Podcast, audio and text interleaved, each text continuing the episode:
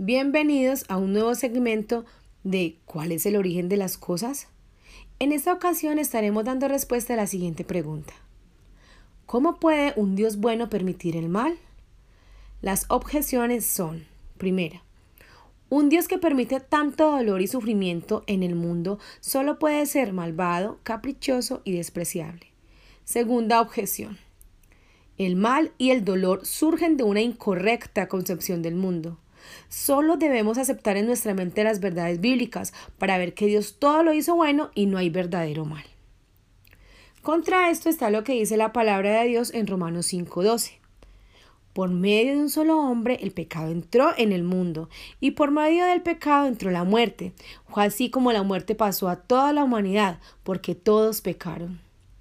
Y en Job 34, versículo 26 al 27, que dice, los castiga por su maldad, para escarmiento de todos, pues dejaron de seguirlo y no tuvieron en cuenta sus caminos. Ahora responderemos la pregunta que nos ocupa el día de hoy. ¿Cómo puede un Dios bueno permitir el mal? Muchas personas relacionan a Dios con el amor. Desde bien pequeños hemos oído, escuchado y de alguna manera comprendido que Dios es amor. Algunos lo habrán asimilado más que otros, pero en términos generales es el atributo que más se da a conocer del Dios del cristianismo. Este atributo de Dios se da a entender y se puede comprender por un par de razones muy básicas. La primera, porque Él nos ha creado. Y la segunda es porque Él se hizo hombre y murió por nosotros en una cruz. Una vez asimiladas estas ideas consciente o inconscientemente, generan una, una, confrontación interna en las personas cuando ven a diario cómo el mal abunda de una manera acelerada. Timothy Keller explica que tan solo cabe decir que la fuente y el origen de un Dios de amor es la Biblia. Y la Biblia nos informa que ese Dios de amor es asimismo un Dios de juicio que pondrá todas las cosas en su debido lugar al final de los tiempos. Por esto el creer en un Dios de puro amor que acepta a todo el mundo sin emitir juicio alguno es un poderoso acto de fe. De hecho, no solo carecemos de evidencia al respeto en el orden natural del mundo, sino que no hay ningún texto religioso externo al cristianismo que así lo proclame. Los grandes sufrimientos inexplicables aún no siendo prueba de la inexistencia de Dios, son sin duda un problema para aquellos que creen en la Biblia y puede que sea un problema incluso mayor para los no creyentes. C.S. Lewis dejó testimonio escrito de cómo en un principio había rechazado la idea de, de Dios por la crueldad de la existencia, que se convirtió en cambio en un problema todavía mayor para su recién inaugurado ateísmo. Al final, terminó por darse cuenta de que el sufrimiento proporcionaba una mejor base de argumentación para la existencia de Dios que lo contrario. Examinemos lo que dice Lewis. Mi argumento en contra de la existencia de Dios había sido que el universo parecía comportarse de forma cruel e injusta. Pero, ¿de dónde procedía esa noción mía de justo e injusto? ¿Y en esa base a qué calificaba yo el universo de injusto? Una posible salida era renunciar sin más a mi noción particular de lo justo.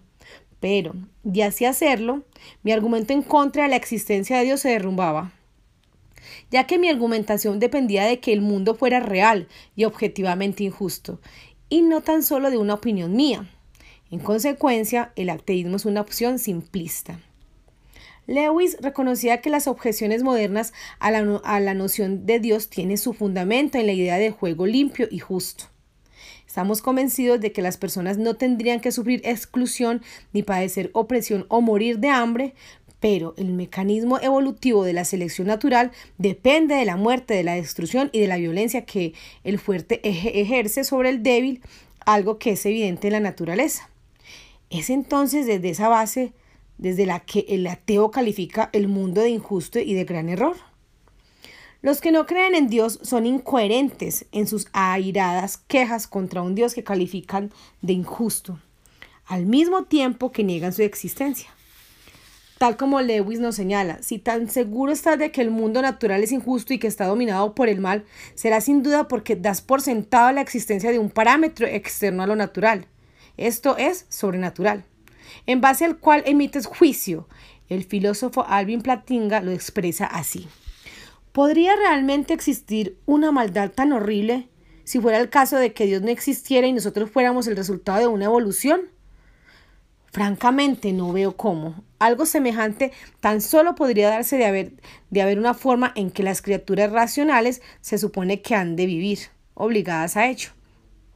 El contemplar el mundo de forma secular no deja espacio para una genuina obligación moral, y en consecuencia tampoco sería realidad una maldad genuina y tal y de tal magnitud. Entonces, si eres de los que creen en verdad que existe una maldad intrínsecamente nefasta y no solo una ilusión aparente, tienes en tus manos un poderoso argumento a favor de la realidad de Dios. Dicho en pocas palabras, el problema de las tragedias, el sufrimiento y la injusticia es uno que nos afecta a todos por igual y sin posible excepción. Es como mínimo un problema igual de grande no creer en Dios como sí hacerlo. Es por lo tanto un grave error, aunque comprensible, pensar que si se rechaza la creencia en Dios, el problema del mal se convierte en algo más fácil de solventar. A partir de lo anterior, podemos afirmar que ante todo Dios no causa el mal. Pater Robertson explica que el mal es el resultado de dos fuerzas importantes. La primera fuerza es un ser que se llama Satanás. Hay un ser espiritual que es el enemigo de la humanidad. Es maligno, muy poderoso y quiere destruir a Dios, por lo que trata de destruir al hombre y a la mujer, quienes son hechos a, imagen y semejanza del Creador. Gran parte de las tribulaciones que hay en el mundo son resultados directos del mal que causa el diablo mismo. La segunda fuente del, mal es el corazón humano. Dios sabe que hay mucha maldad oculta en el corazón de los hombres, que precisamente a causa de esa iniquidad se lastiman unos a otros. Por ello tenemos guerras, crímenes, injusticias, racismo y toda clase de dolores y aflicciones. El mal existe debido a Satanás y a la, a la naturaleza del hombre, y el mal tiene la tendencia a multiplicarse. La sociedad en conjunto empieza a adquirir una naturaleza maligna. Lo cierto es que si Dios no les diera a los hombres la oportunidad de ser malos, no habría libertad. ¿Qué sucedería si cada vez que un hombre maldijera al Señor se le pudriera la lengua? Dios podría hacer esto, pero en ese caso estaría gobernando el universo por, por medio del terror. El Señor no es un dictador, sino que, por el contrario, desea que los hombres decidan amarlo y servirle, además de hacer lo que es bueno. La otra cara de esa elección es que el hombre pueda decidir no servir a Dios y hacer lo que es malo.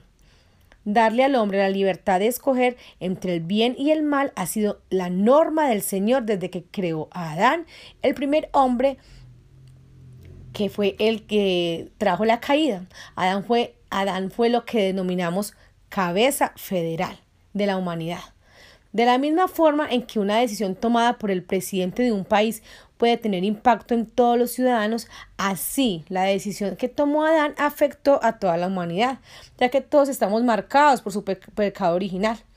Cuando Adán desobedeció a Dios, la muerte vino no solo a la humanidad, sino también a los animales, las plantas y la tierra en conjunto. A partir de este momento, el hombre tuvo que sudar, esforzarse y someterse a toda clase de tensiones para poder sobrevivir. La caída de Adán introdujo al mundo el dolor y los sufrimientos, como se identifica en Génesis 13. Apenas unas cuantas generaciones después de Adán, la Biblia indica que los hombres se habían entregado casi totalmente al mal. Esto muestra la rapidez con que se extiende el mal y cómo progresa de generación en generación. La humanidad está en la, en las, enlazada de todo modo que podemos sacar provecho de la sabiduría y las bendiciones acumuladas por los que vinieron antes que nosotros. Pero también recibimos una herencia de sus blasfemias y maldad. Al principio, Adán se encontraba en un punto neutro desde el punto de vista moral. Tenía la capacidad de escoger pecar o no pecar. El pecado de Adán predispuso a todos sus descendientes al mal. Por consiguiente, todos tenemos una tendencia que nos atrae hacia el pecado. Es de veras muy lamentable que haya mal en el mundo. Sin embargo, lo verdaderamente nuevo es que existe un modo de vencer al mal por medio del Hijo de Dios, Jesucristo. Por consiguiente, Dios permite el mal porque nosotros hemos buscado y decidido hacer el mal. De la misma manera que podemos hacer el mal, podríamos hacer justamente todo lo contrario, el bien. Podemos sufrir y podemos amar. En cuanto sufrimos y sentimos dolor, anhelamos y deseamos sentir lo opuesto, amor y alegría. Aspirar a un mundo sin dolor sería como querer tener un mundo sin amor. ¿Estarías dispuesto a ello? El libre albedrío nos ofrece una infinidad de lecciones y caminos a tomar. En esencia, Dios permite el mal porque Él desea una relación con nosotros. Somos pecadores. Con los pecadores vienen cosas malas, pero gracias a Dios que nos ha redimido. No es necesario vivir en la esclavitud de nuestras inclinaciones pecaminosas. Eh, de esto nos habla Romanos 6 del 16 al 18. Aunque todavía luchamos contra nuestros deseos pecaminosos. Romanos 7, 14 al 25. Y sí, vivimos en un mundo de pecado sobre el que Satanás ha sido dado dominio. De esto nos habla primera de Juan 5, 19. Los creyentes no somos inmunes a las consecuencias del mal, pero Jesús ha vencido. Juan 16:33. Dios es fiel para redimir el mal que sucede en nuestras vidas. La historia de José siendo vendido como esclavo por sus hermanos y luego convertido en un protagonista importante en el gobierno egipcio, que más tarde salvó a la nación, es de gran redención. José dijo a sus hermanos, es verdad que ustedes pensaron hacerme mal, pero Dios transformó ese mal en bien para lograr lo que hoy estamos viendo, salvar la vida de mucha gente. Génesis 50:20. Romanos 8:28 dice, ahora bien sabemos que Dios dispone todas las cosas para el bien de quienes lo aman, los que han sido llamados de acuerdo con su propósito. Timothy Keller dice que muchas personas se quejan de que creer en un Dios de juicio nos abocará a una sociedad todavía más brutal. Por ejemplo, Million ha sido testigo ocular tanto en el nazismo como durante el comunismo, de que la pérdida de la creencia en un Dios de juicio desemboca en brutalidad. Si disponemos la libertad para configurar nuestra vida inmoral en la forma que queramos sin tener en momento alguno que dar cuenta de nuestros actos, eso puede fácilmente convertirse en violencia, en violencia incontrolada. Wolf y Milio sostiene por igual que la doctrina de un juicio final por parte de Dios es garantía indispensable para que pueda hacerse manifiesto el amor y la paz. Dios permite la maldad en el mundo pues si, si, la eliminara, Él nos tendría que eliminar a nosotros también, ya que somos malvados por herencia a causa del pecado. Es necesario reconocer que la maldad es simplemente la consecuencia de estar alejados de Dios. El carácter de Dios es que Él es omnipotente y soberano, pero también es amoroso, amoroso y si nos rendimos a Él, Él es fiel y justo, dispuesto a perdonar nuestros pecados y a purificarnos de toda maldad y desacierto. Primera de Juan 1.9. Es rindiéndonos a Cristo que podemos derrotar la maldad. En lugar de culpar a Dios y cuestionar su razonamiento sobre la maldad, debemos agradecer por su bondad y promover su cura para la maldad y sus consecuencias. Jesucristo. Vale la pena recordar que un día Dios erradicará el mal. Actualmente está esperando con paciencia que más personas se vuelvan a Él y, y sean salvos, segunda de Pedro 3.9. Pero un día Satanás será arrojado al lago de fuego por toda la eternidad, Apocalipsis 20.10. Un día esta será nuestra realidad. Oí una potente voz que provenía del trono y decía, aquí entre los seres humanos está la morada de Dios. Él acampará en medio de ellos y ellos serán su pueblo. Dios mismo estará con ellos y será su Dios. Él les enjugará toda lágrima de los ojos y no habrá muerte, ni llanto, ni lamento, ni dolor, porque las primeras cosas han dejado de existir. El que está sentado en el trono dijo, yo hago nuevas todas las cosas. Esto lo encontramos en Apocalipsis 21 del 3 al 5.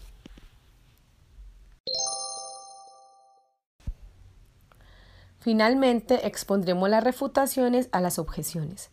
La primera nos dice, un Dios que permite tanto dolor y sufrimiento en el mundo solo puede ser malvado, caprichoso y despreciable. ¿Por qué permite el Señor que esto suceda? Cuando hacemos esta pregunta nos lleva de nuevo a la afirmación de que Dios creó al hombre como un ser libre y libre hasta el punto de poder estropear gran parte de la creación de Dios.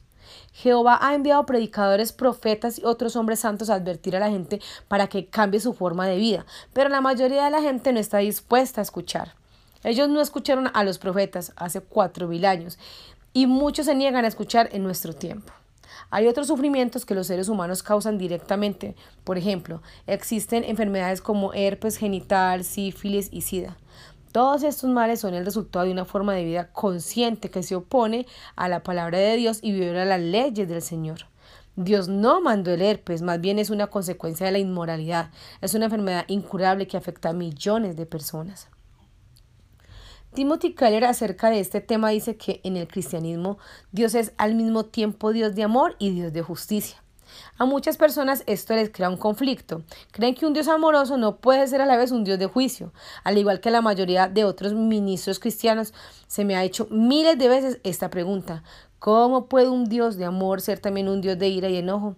Si es amoroso y perfecto, debería perdonar y aceptar a todas las personas en vez de enojarse y mostrar ira. Es necesario comprender que la naturaleza de Dios es ser santo y perfecto, y por esto todo lo que sea opuesto a Él y sea inmoral, Dios no lo puede aceptar. Pero aún así, Él es tan bueno que no puede dejar de amar y perdonar, y por esto ha enviado a Jesucristo para que todos, sin importar el pecado que hayan cometido, tengan la oportunidad de ser perdonados y acercarse nuevamente a su Creador. Timothy Keller lo ilustra así. Las personas gentiles y amorosas también se enfadan y se muestran iracundas en muchas ocasiones. Y no por falta de amor, sino justamente por ese sentimiento. Cuando en verdad se ama a una persona y ves cómo alguien le está arruinando la vida con perjuicio a sí mismo para el agresor, no puedes menos que sentir enojo. Becky Pippard así lo refleja en su libro La esperanza tiene sus razones y dice, Piensa en cómo nos sentimos cuando vemos a alguien a quien amamos destrozado por actuaciones o relaciones poco sabias. Reaccionamos entonces con benévola tolerancia, como si de alguien ajeno a nosotros se tratara. Nada de eso. El enojo no es lo opuesto al amor, lo es el odio y la forma total y definitiva del odio es la absoluta indiferencia. La ira de Dios no es una explosión de rabia, sino su reacción preventiva ante un cáncer que está devastando el interior de la raza humana, que él ama con todo su ser. La Biblia dice que la ira de Dios tiene su origen en el amor y el deleite que siente hacia su creación. El mal y la injusticia es lo que lo mueve a la ira por ser agentes de destrucción de esa paz y de esa integridad. El filósofo Peter Crift hace notar que el Dios del cristianismo experimentó por voluntad propia el sufrimiento y la acción del mal en el mundo. En Jesucristo Dios experimentó el dolor y el sufrimiento en toda su profundidad y aun cuando el cristianismo no da una respuesta directa e inmediata en cada caso particular de sufrimiento, pone a nuestra disposición recursos de hondo calado para poder hacer frente al sufrimiento de forma esperanzada y con valentía, en vez de dejarnos llevar por la amargura y la desesperanza. Dios es infinitamente bueno y todas sus obras son buenas y de esto nos habla la palabra de Dios en Salmo 145.9. El Señor es bueno para con todos y su compasión sobre todas sus obras. Y en el Salmo 86.5 que nos dice, pues tú Señor eres bueno y perdonador, abundante en misericordia para para con todos los hombres. Sin embargo, nadie escapa a la experiencia del sufrimiento de los, de los males en la naturaleza, que aparecen como ligados a los límites propios de las criaturas y sobre todo a la cuestión del mal moral. Igualmente, el sufrimiento es el resultado de la libertad. Dios dio al hombre una cierta dosis de libertad, si el hombre fuera un autómata o un robot, el Señor podría obligarlo siempre a hacer lo que sea correcto. Sin embargo, nos dio libertad para amarlo y obedecerlo o para rebelarnos contra Él. Ahora, cuando el hombre se revela contra Dios, no solo se daña a sí mismo, sino también daña a su prójimo. Algo más que es preciso recordar respecto al sufrimiento es que el Señor estableció leyes naturales que rigen el universo. Si no fuera por las leyes de la gravedad, todos flotaríamos hacia el espacio. Sin embargo, esas mismas leyes le infligirían daño a las personas que, que salten desde la parte superior de todos de los edificios altos. Para ilustrar cómo el hombre contribuye a su propio sufrimiento, consideremos lo que sucedió en África. La llanura septentrional de este continente fue antiguamente una zona boscosa y eh, fértil y muy hermosa, pero a lo largo de varios siglos la gente taló todos los árboles. Como resultado, la superficie del suelo se erosionó y se convirtió en un desierto. Sin la cubierta protectora de los árboles, las temperaturas de la región tuvieron un aumento constante. La gente se fue más al sur buscando tierras fértiles. A medida que avanzaban hacia el sur, continuaron talando árboles y como consecuencia el desierto fue extendiéndose hacia el sur.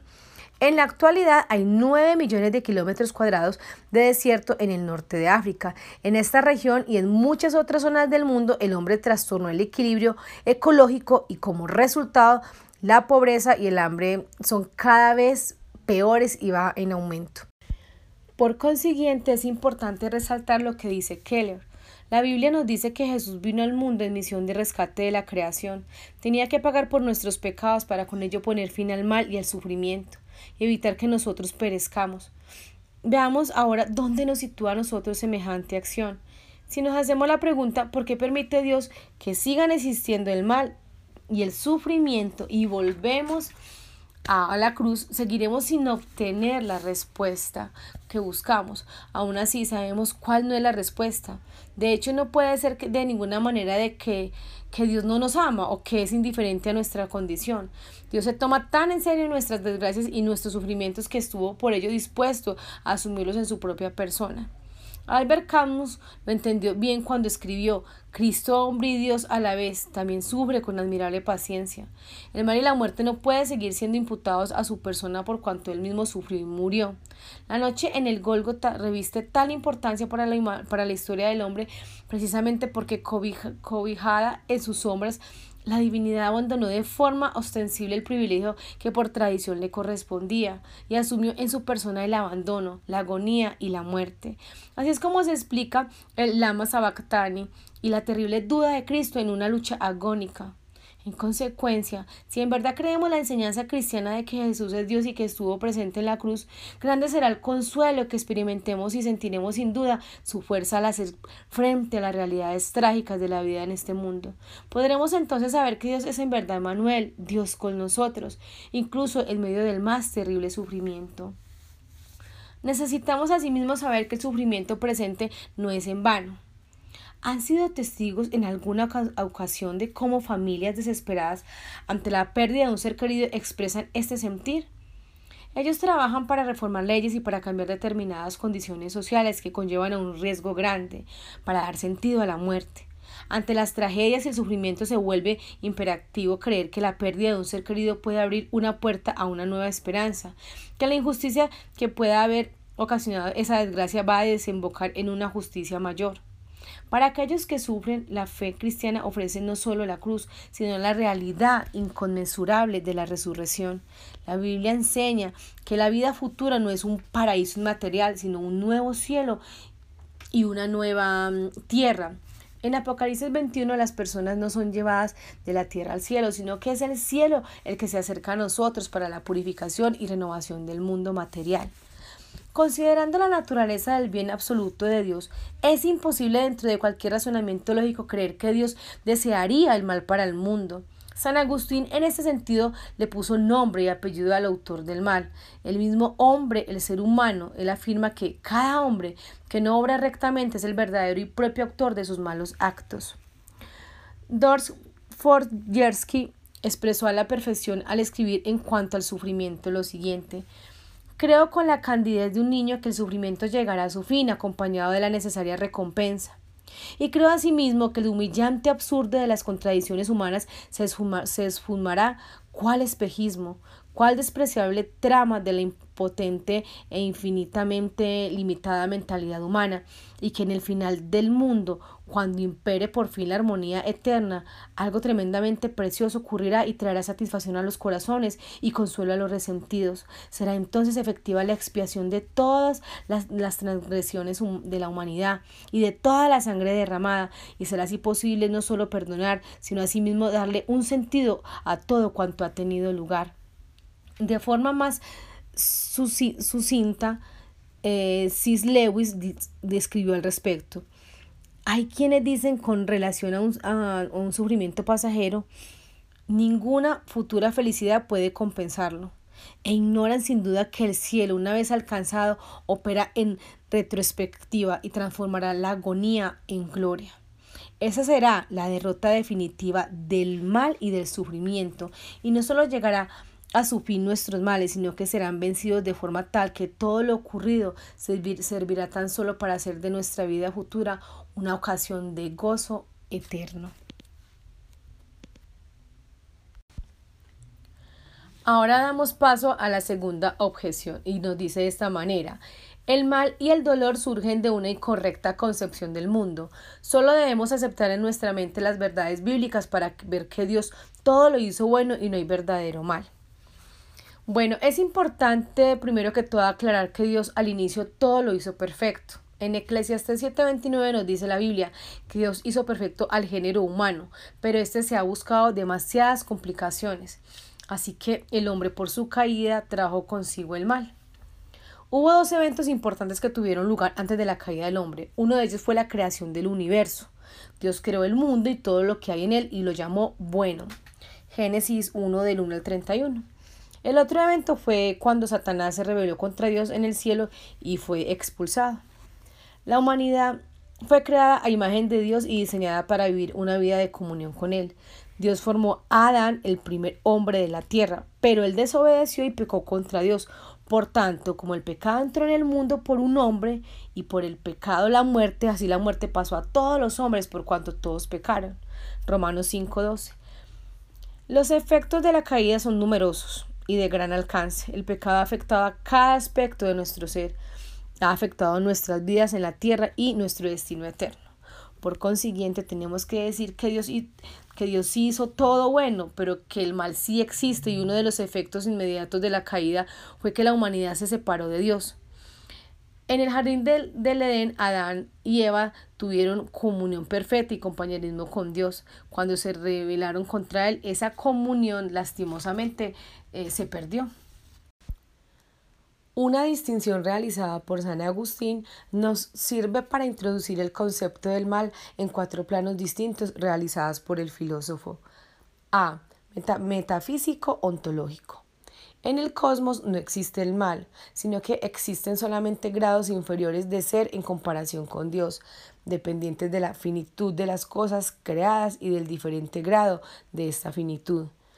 Desde una visión de conjunto, cada cosa, incluso la aparentemente más insignificante, posee su propio sentido y su propia razón de ser, y por lo tanto constituye algo positivo.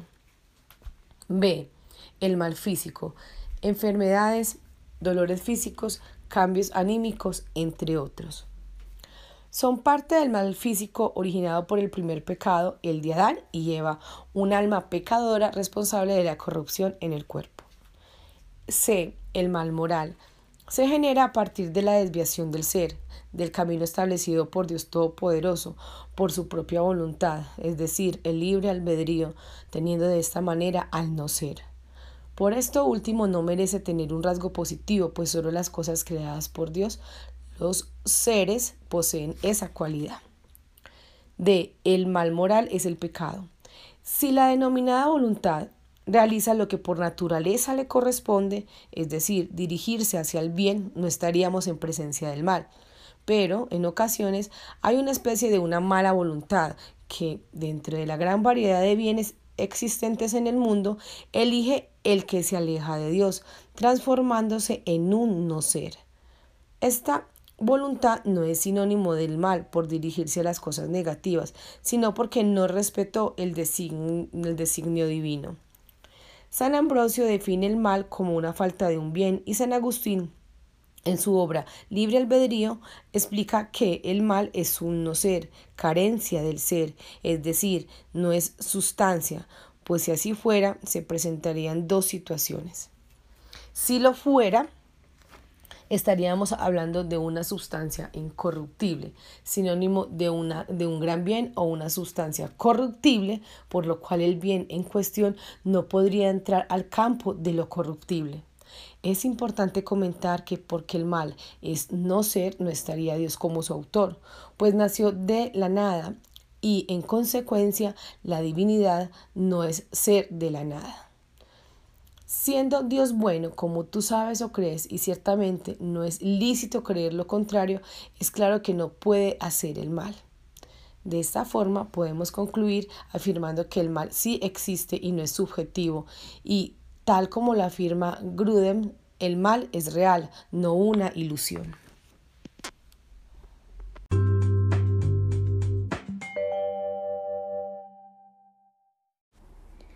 El origen de la justicia. Bienvenidos a un nuevo segmento de cuál es el origen de las cosas.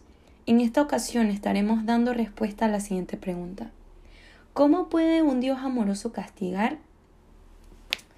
Las objeciones son, primero, la misericordia es una disminución de la justicia, pero Dios no puede omitir lo que es propio de su justicia, pues se dice en 2 de Timoteo capítulo 2, versículo 13, si fuéramos infieles, Él permanece fiel, Él no puede negarse a sí mismo. Como dice la glosa, renunciaría a sí mismo si renunciara a sus palabras. Luego, a Dios no le corresponde la misericordia, o de lo contrario, será misericordioso y no justo. Segunda, la proporcionalidad también asegura que cualquier juicio debe ser temporal y limitado, ya que el pecado que causó esos juicios también fue limitado. La palabra utilizada en el original del Nuevo Testamento para expresar este juicio limitado es aionios, que significa que dura una edad o un periodo de tiempo distinto con un principio y un final. Es la palabra griega de la que deriva la palabra inglesa eon y se utilizaba en la época de Jesús para referirse a un periodo que duraba desde la duración de la vida de un hombre hasta mil años. No existe el infierno eterno, a pesar de lo que muchos cristianos han creído basándose en traducciones erróneas de la Biblia. Contra esto está lo que dice la palabra de Dios. En Salmos capítulo 145 versos 17 y 20. ¿Qué dice? Justo es Jehová en todos sus caminos y misericordioso en todas sus obras. Jehová guarda a todos los que le aman mas destruirá a todos los impíos. También tenemos Salmos capítulo 11, verso 7, que dice, porque Jehová es justo y ama la justicia. Ahora, como respuesta a la pregunta, tenemos varios puntos para tratar como lo son que el Señor no nos castiga cuando le fallamos, sino que nos perdona. Si realmente nos entregamos a Él, no deberíamos rendirnos de seguirle por los pecados que cometamos pues como seres finitos y humanos nuestra naturaleza sigue siendo pecaminosa y mientras vivamos en esta tierra estaremos pegados a nuestra carne. La diferencia comienza cuando le damos entrada a Jesús para que habite en nuestros corazones y nos enseñe a ser más como Él. Nunca debemos olvidar que solo es por su gracia que somos salvos, no por nuestras obras. Por otro lado, le lo explica de esta manera. Cuando te estás enamorando, tomas la iniciativa para descubrir una lista de todas las cosas que el ser amado ama y aborrece. Entonces haces todo lo posible para decir y hacer las cosas que deleitan al ser amado. Estás haciendo su voluntad más que la propia, pero aceptas de buen grado los nuevos límites en tu conducta. ¿Por qué? Porque has puesto tu gozo y felicidad en el gozo y la felicidad del otro. Eres feliz en la medida en que la otra persona es feliz. Has llegado a descubrir el placer de dar placer. No sigue su voluntad como un medio para obtener otras cosas que quieres, sino que su amor y su gozo son las principales cosas que anhelas. Son fines en sí mismas. Del mismo modo funciona nuestra comunión con Dios. Al conocer a la persona de Jesús y ver todo lo que hizo por la humanidad sin que lo mereciéramos, nace un deseo por complacerle y parecernos a Él cada día más. En Él está nuestra felicidad, nuestra recompensa y nuestra libertad. Es importante distinguir la diferencia entre castigo y disciplina. Para los creyentes en Jesús, todo nuestro pecado pasado, presente y futuro ya ha sido castigado en la cruz. Como cristianos nunca seremos castigados por el pecado. Esto fue hecho una vez y para siempre, por el sacrificio de Cristo. Dios ve solamente la justicia de Cristo cuando nos mira a través de Él. Nuestro pecado ha sido clavado en la cruz con Jesús y nunca más seremos castigados por ello. Sin embargo, el pecado que permanece en nuestras vidas algunas veces requiere de la disciplina de Dios. Si continuamos actuando de manera pecaminosa y no nos arrepentimos y nos volvemos de ese pecado, Dios comienza a aplicarnos su disciplina divina. Si no lo hiciera, Él no sería un padre cuidadoso y amoroso. Así como disciplinamos a nuestros hijos por su propio bien, Así también nuestro amoroso Padre Celestial corrige a sus hijos por su propio beneficio. Necesitamos recordar que el pecado es una constante en nuestra vida, mientras todavía estemos en el mundo, como lo dice Romanos capítulo 3, verso 10 y 23. Por tanto, no solo tenemos que lidiar con la disciplina de Dios por nuestra desobediencia, sino que también tendremos que lidiar con las consecuencias naturales resultantes del pecado. Si un creyente roba algo, Dios lo perdonará y lo limpiará del pecado del robo, restaurando su compañerismo entre él mismo y el ladrón arrepentido. Sin embargo, las consecuencias sociales del robo pueden ser severas, desde multas hasta encarcelamiento. Estas son consecuencias naturales del pecado y deben ser soportadas. Pero Dios trabaja aún a través de esas consecuencias para incrementar nuestra fe y glorificarse a sí mismo. A través de esto podemos afirmar que a pesar de que Dios es bueno, nosotros seguimos fallando y no podemos evitar las consecuencias de nuestros errores, sino que simplemente debemos enfrentarlas con madurez. Recordemos también que Dios es amor y tiene la capacidad de darse a sí mismo por todos nosotros eternamente. Él nos ama con amor eterno y desea que nos reconciliemos con Él por medio de Jesucristo y nos volvamos de nuestros malos caminos.